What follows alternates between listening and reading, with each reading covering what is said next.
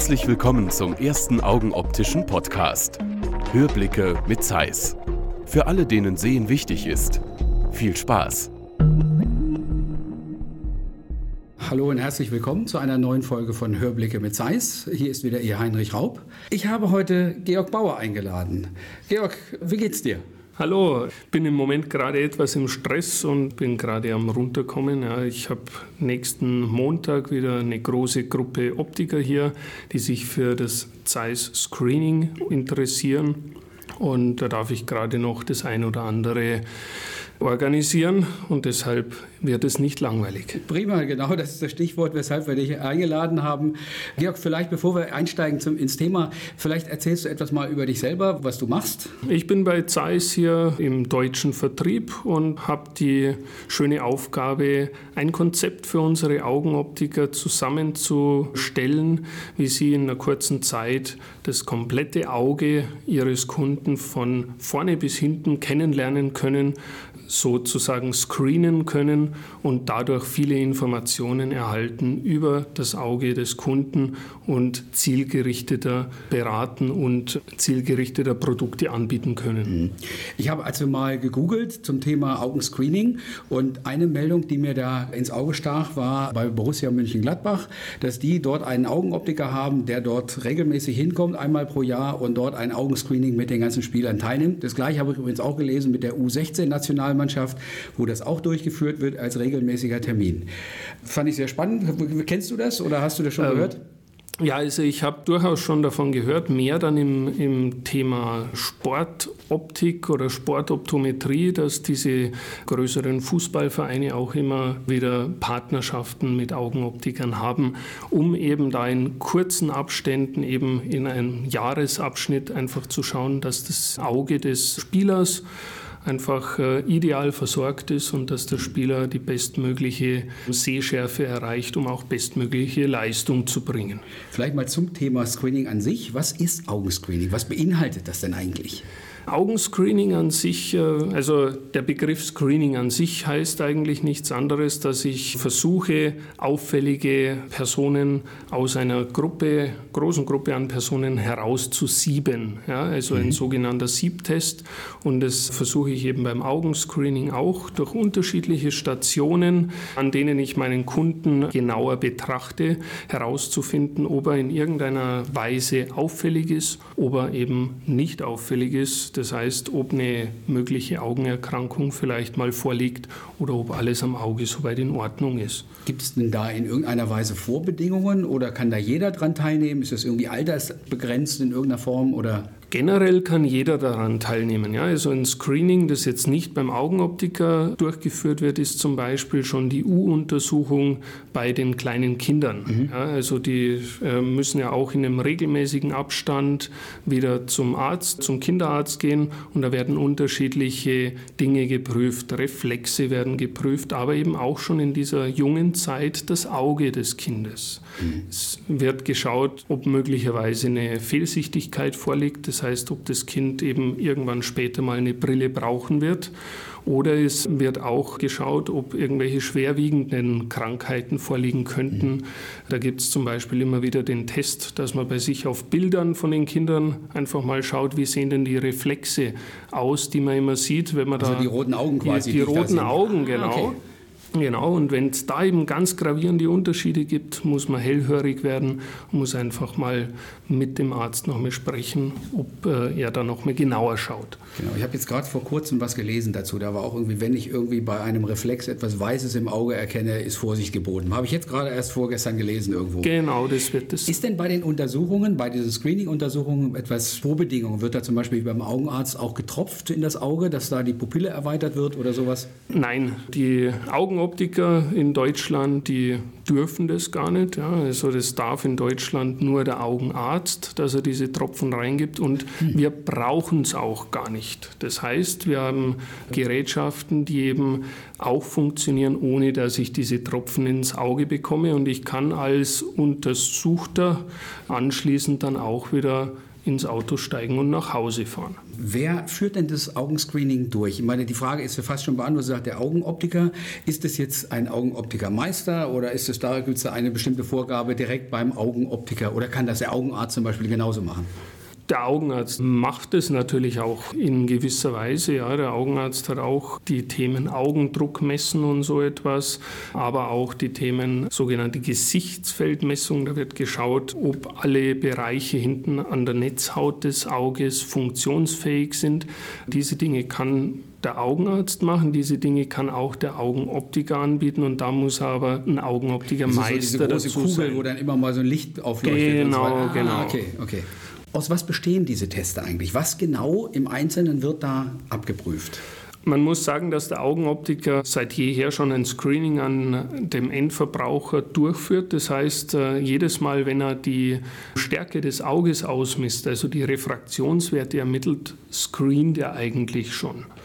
Er vergleicht Ihre Werte als Endverbraucher dann mit Werten, die sogenannte Normwerte sind und sagt, gibt es hier Auffälligkeiten oder nicht. Das heißt, dieser Punkt ist auch schon beim Screening mit dabei. Er schaut aber zudem nochmals genauer hin, wie sie zum Beispiel, wenn man es mit einer Kamera vergleicht, das Objektiv. Ja, also wie sehen die unterschiedlichen Linsen am Auge aus? Ja, die Hornhaut, dann die Augenlinse. Funktionieren die? Sind die ideal aufeinander abgestimmt? Oder muss ich da in irgendeiner Weise versuchen, das Ganze Und das macht er dann mit verschiedenen Geräten? Mit verschiedenen Geräten an verschiedenen Stationen, um einfach ein komplettes Bild äh, mhm. zu bekommen. Ist es denn grundlegend Bestandteil, wenn ich jetzt zum Beispiel eine neue Brille kaufe, dieses Screening, oder ist es eine zusätzliche Leistung, die ein Optiker anbietet oder nicht? Oder Screening an sich braucht natürlich mehr Zeit, als wenn ich jetzt zu einem Optiker reingehe und alles schnell, schnell passiert. Das heißt, der Optiker nimmt sich Zeit für dich, der Optiker setzt sich mit dir hin und spricht auch mal systemische Erkrankungen durch. Das heißt, ob ich vielleicht schon seit Jahren Zucker habe oder ob ich vielleicht schon seit Jahren ein Problem mit der Schilddrüse habe ob ich irgendwelche speziellen Medikamente nehme. Und all das kann anschließend wieder Einfluss aufs Auge haben. Wenn er das nicht erfragt, dann ist es eben immer eine, ja, eine, ein kritischer Faktor, der irgendwann mal dafür sorgen kann, dass man doch nicht so gut sehen kann wie man es eigentlich wollte. Wenn ich mir jetzt so ein klassisches Screening vorstelle, welche Geräte werden denn da verwendet, beziehungsweise welche konkreten Tests werden da eigentlich gemacht? Die wichtigen Stationen bei einem Screening sind für den vorderen Bereich des Auges, also für den Bereich der Linsen, der Augenlinse, ist es zum Beispiel ein sogenanntes Wellenfrontabarometer mit dem die unterschiedliche Beschaffenheit der optischen Medien auch überprüft werden kann. Mhm. Zudem gibt es dann immer eine helle Lampe. Ja, da sitzt man davor und wird dann vom Augenoptiker manchmal geblendet oder vom Optometristen. Genau. Ne? Das nennt man Spaltlampe und damit hat der Optiker die Möglichkeit, nochmals genauer zu schauen, wenn er vorhin bei dieser Wellenfrontmessung was Auffälliges gesehen hat, nochmals genauer zu schauen, woran lag es denn jetzt. Ja? Ist zum Beispiel die Augenlinse etwas trüb. Ja? Das kann sein, dass das eine normale Alterserscheinung ist. Es kann sein, wenn es weiter fortgeschritten ist, dass ein sogenannter grauer Star ist. Es sieht dann so aus, als wäre halt einfach alles ein bisschen im Nebel. Ja? Mhm. Und es wird weiter voranschreiten. Wenn der Optiker sowas sieht an der Spaltlampe, hat er dann auch die Möglichkeit, das Ganze als Bild festzuhalten. Und da, darum geht es bei einem Screening vor allem, dass ich nämlich sagen kann, ich habe einen Stand von heute und diesen Stand von heute nehme ich ein Jahr später als Vergleichsmuster her, dass ich sagen kann, hat sich in diesem Jahr etwas verändert am Auge oder nicht? Ist es eine Veränderung, die man jetzt noch begleiten muss? Ja, jede Augenlinse wird irgendwann mal nicht mehr so durchlässig sein, wie sie mal zu Beginn unseres Lebens war. Wenn mein Kunde keine extremen Sehbeeinträchtigungen hat, dann kann ich ihm vor allem in dem Zeitraum noch helfen. Ja, das heißt, ich kann ihm eine Sonnenbrille anbieten, ja, weil die Leute, die beginnende Veränderungen an der Augenlinse haben, die sind oftmals sehr stark geblendet. Das heißt tagsüber, okay. wenn die Sonne draußen leuchtet. Aber ich kann natürlich auch mit unseren Lösungen zum Autofahren ja, spezielle Brillengläser dafür anbieten, dass ich sage, mein Kunde wird nachts nicht so geblendet, wo eben auch diese Trübungen an der Augenlinse zu Schwierigkeiten führen können. Ich habe vor einiger Zeit mal einen Bericht gelesen, wo es auch um Augenkrankheiten bzw. Erblindungen geht, wo gesagt wurde, dass 80 Prozent der Erblindungen vermieden werden könnten durch Früherkennung. Trifft das hier bei uns in, in, im europäischen Bereich genauso zu oder ist das eher so in äh, was weiß ich, Asien oder, oder Afrika? Ist das da irgendwie eine höhere Verdichtung? Es, es kommt eigentlich darauf an, wie häufig wirklich danach geschaut wird, ob am Auge alles in Ordnung ist. Ja, das heißt, es kommt jetzt nicht darauf an, wo das Ganze in erster Linie durchgeführt wird, sondern dass es durchgeführt wird, so ein Screening. Da ist es in Deutschland so, wenn wir uns als Endverbraucher mal selbst an der Nase fassen, dass wir an manchen Stellen etwas nachlässiger sind. Ja, also man geht seltener zum Augenarzt, als man vielleicht zum Zahnarzt geht. Ja, man lässt sich eine Zahnreinigung machen, lässt sich aber möglicherweise 20 Jahre nicht das Auge untersuchen, weil man sagt, ist ja alles in Ordnung. Ne? Ab welchem Alter macht denn so ein Screening Sinn? Ganz ehrlich gesagt, macht es immer Sinn, irgendwann mal eine sogenannte Baseline, einen Punkt Null zu schaffen und mhm. zu sagen, ich habe an diesem Punkt Messungen gemacht. Mhm. Diese Messungen können schon äh, in jüngeren Jahren stattfinden. Diese Messungen machen im Speziellen dann aber Sinn, so würde ich mal sagen, ab, äh, ja, ab dem 40. Lebensjahr, wo es dann eben irgendwann mal gegen 45, 50 mit der Alterssichtigkeit losgehen kann und wo man eben einfach Veränderungen an der Augenlinse oder auch teilweise am Augenhintergrund feststellen kann. Du hattest ja vorhin schon mal den grauen Star erwähnt. Was sind denn die häufigsten Beeinträchtigungen bzw. Sehstörungen oder Krankheiten, die bei uns auftreten? Die häufigste ist in der Tat der graue Star. Also da bleibt in der heutigen Zeit, durch dass wir einfach eine längere Lebenserwartung haben, bleibt nahezu keiner verschont, ja, weil die Augenlinse einfach irgendwann nicht mehr diese Transparenz hat, die es zu jungen Jahren mal hatte. Das ist aber auch eine Operation, die, die ganz schnell funktioniert und in den meisten Fällen sehr unproblematisch. Das alte Problem, wir werden nicht geschmeidiger. Weiß, genau, so ist es. Es ist so, da wird ja mittlerweile heutzutage auch eher eine intraokulare Linse eingebaut. Früher gab es das genau. ja nicht, da kann ich mich dran erinnern, so in meiner Ausbildung als Augenoptiker, wo dann wirklich so diese, wie haben wir immer gesagt, diese Cola-Flaschen genau, Böden eingesetzt wurden, ne? plus 10, irgendwas ja. in der Richtung. Das ist ja heute relativ nee. gut zu machen mittlerweile. Genau. Kann ich diese Augenkrankheiten, also jetzt zum Beispiel in grauen Star, kann ich das selber erkennen oder kann ich da, da selber äh, ohne jetzt eine Untersuchung was erkennen? Das Auge an sich ist sehr intelligent. Ja. Also man muss sich vorstellen, das Auge ist entwicklungsgeschichtlich ja wirklich aus einem Teil des Gehirns entstanden und hat auch direkte Verbindung quasi zu unserem Gehirn hinter. Und wir haben ja nahezu 80 Prozent an Sinneseindrücken, die alles übers Auge reinkommen. Also es ist ein super intelligentes Organ dieses Organ hat aber auch die Möglichkeit, dass sie kleinere Veränderungen, speziell an der, am hinteren Augenabschnitt, also an der Netzhaut, dass sie die rausrechnen kann. Ja? Das heißt, jeder von uns hat äh, hinten an der Netzhaut zwei Punkte, wo er nichts sieht. Mhm. Ja? Jeder, jeder von uns hat zwei Punkte, wo komplett ohne Sinneszellen sind, wo quasi kein Bild entstehen kann. Aber keiner von uns merkt es. Das ist der sogenannte blinde Fleck bei uns hinten am Auge mhm. und er wird uns nicht bewusst im Alltag. Unser Gehirn schafft es, durch die Informationen, die es drumherum bekommt, immer ein komplettes Bild zu machen und diesen blinden Fleck, diesen blinden Bereich komplett rauszurechnen. Das schafft es blöderweise dann aber auch mit kleinen Defekten an der Netzhaut. Das heißt, wenn ich eine Augenerkrankung habe, die in einem frühen Stadium ist, dann fällt hier mal was aus, dort mal was aus und da mal was aus, aber du hast außenrum immer noch genügend Informationen, um am Ende wieder ein komplettes Bild zu machen. Mhm. Und deshalb merke ich es als Betroffener erst sehr spät Mhm. Und wenn ich es dann merke, dann ist es eben schon zu spät, weil dann diese Bereiche komplett degeneriert, also kaputt gegangen sind. Eine Frage zur, zur Dauer. Du hast vorhin schon gesagt, ab 40 sollte man das auf jeden Fall machen. Ich habe einen anderen Bericht gelesen, da ging es um diesen sogenannten Senioren-TÜV. Also liebe Zuhörer im fortgeschrittenen Alter, bitte verzeihen Sie mir diese, diese Aussage, wurde so genannt. Also es ist ein ständiges Thema eigentlich in der, in der Presse und in verschiedenen Organen.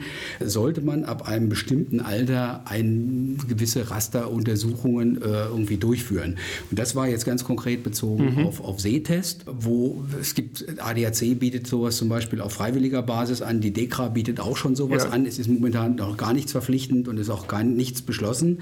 Die sagen zum Beispiel einfach vom, vom Alter her, so ab 40 sollte ich spätestens alle fünf Jahre äh, mhm. diese, diese Tests durchführen, beziehungsweise ab 60 sollte man das spätestens alle zwei Jahre machen lassen, um einfach da dem, dem äh, stimmst du dazu oder gibt es da ja, andere also, äh, Zahlen? Also das ist auf jeden Fall mal ein gutes Zeitraster, äh, so ein Screening zu wiederholen.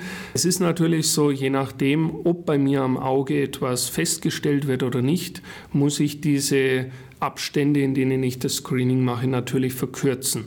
Das heißt, wenn ich eben eine Augenlinse habe, die beginnt sich einzutrüben, kann es bei dem einen schneller vorangehen, bei dem anderen langsamer.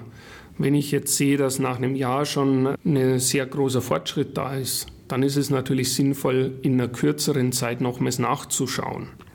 Genauso ist es bei Augenerkrankungen am hinteren Augenabschnitt.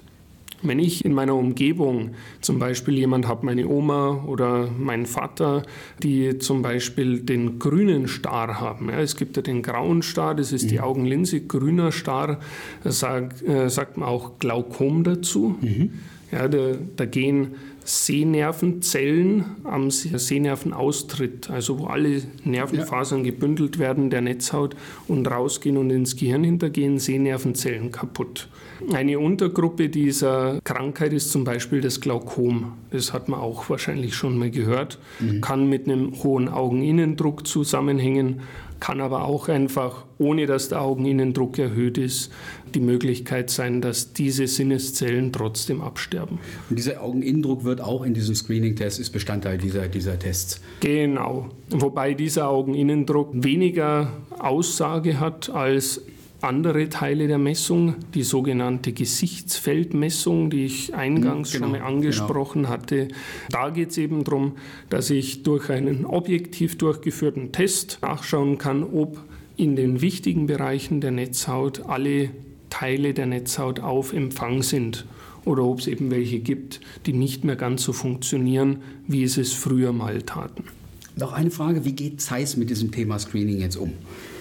Ja, Zeiss hat natürlich auch bemerkt, dass es wichtig ist, dass wir den Augenoptikern ein Tool an die Hand geben, mit dem sie eben ihre Kunden noch besser beraten können und mit dem sie ihren Kunden aber auch einen Mehrwert bieten können über die Brille hinaus. Mhm. Nämlich, äh, wie sieht es mit meinem Auge aus? Gibt es da irgendwas, das eben einer Behandlung bedarf? Dann werde ich vom Augenoptiker zum Augenarzt geschickt oder eigentlich alles soweit in Ordnung. Was kostet mich so ein Screening? Ist das, kostet das extra oder wie wird das äh, berechnet, verrechnet? Ja. Screening, wo sich der Augenoptiker wirklich Zeit für mich nimmt, ist im Normalfall immer Termin, den ich erstmal ausmache. Das heißt, ich kann da nicht einfach reinspazieren und sagen, ähm, hier bin ich. Er nimmt sich die Zeit für, für dich ja, und äh, geht auf dich ein und das kostet natürlich etwas.